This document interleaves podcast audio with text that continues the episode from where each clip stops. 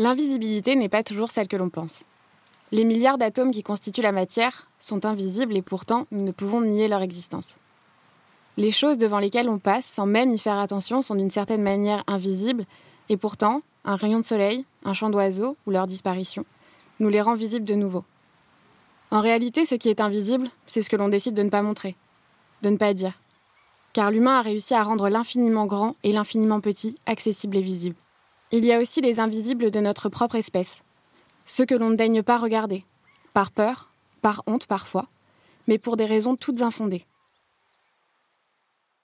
Je me demande comment on décide de ce qui va être visible ou non, et qui décide.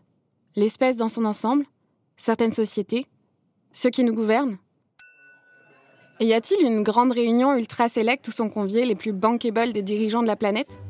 Où ils décident à grands coups de PowerPoint et d'intérêt personnel de l'invisibilité de la vie Une sorte de joyeuse colonie de vacances pour adultes populaires où tout le monde sort sa console dernier cri pour savoir qui est la plus puissante Ou celui ou celle qui a le plus de pouvoir gagne le grand tournoi de la politique Mais je m'éloigne.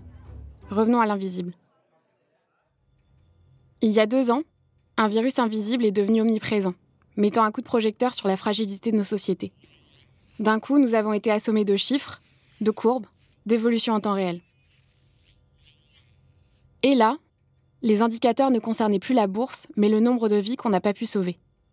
Nous en sommes donc capables. Nous pouvons nous jeter corps et âme dans un combat contre plus grand que nous. Nous sommes prêts à sauver la vie finalement. Nous sommes dans une course à la vie permanente. Toujours plus et toujours mieux. Mais la vie s'efface, de plus en plus vite, de plus en plus violemment. Plus elle s'efface, plus elle est visible.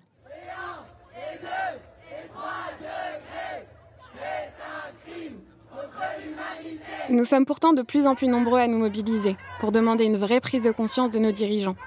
Nous sommes de plus en plus nombreux à crier l'urgence, à demander une vraie justice sociale et une révolution écologique. Je vous rappelle qu'après chaque COP, les émissions mondiales n'ont cessé d'augmenter. Donc je précise que nous en sommes au sixième cycle d'évaluation du GIEC. Chaque demi-degré de réchauffement compte, chaque année compte et chaque choix compte vis-à-vis euh, de notre capacité à limiter euh, le réchauffement à un niveau très bas. Tous ces efforts-là, et même les efforts locaux, hein, qui sont aussi non négligeables, on n'arrive pas à les voir dans les chiffres globaux. Soyons sérieux.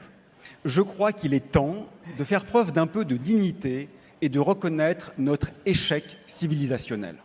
Les scientifiques ont alerté, et alertent encore avec des chiffres, car on pensait que seuls les chiffres pouvaient éveiller les décideurs sur la voie à suivre. Mais manifestement, d'autres chiffres ont la priorité. Les recettes, le profit, le PIB, la performance, la croissance. La vie se meurt et pourtant, les œillères de celles et ceux qui nous gouvernent semblent de plus en plus opaques. C'est pas une raison pour baisser les bras. Bien au contraire. Alors, qu'est-ce qu'on peut faire pour sortir de cette invisibilité? Avec mes invités, on va parler d'écologie bien sûr, mais aussi d'actualité, de politique, d'économie. On va faire entendre les voix qui s'élèvent pour faire face à l'urgence climatique et écologique, pour que nos systèmes politiques soient au service de la vie et non plus de l'argent, pour que l'on puisse porter ensemble cette volonté de créer un monde différent, un monde nouveau. Je vous donne rendez-vous tous les jeudis à partir du 13 octobre sur toutes les plateformes de podcast. À très vite!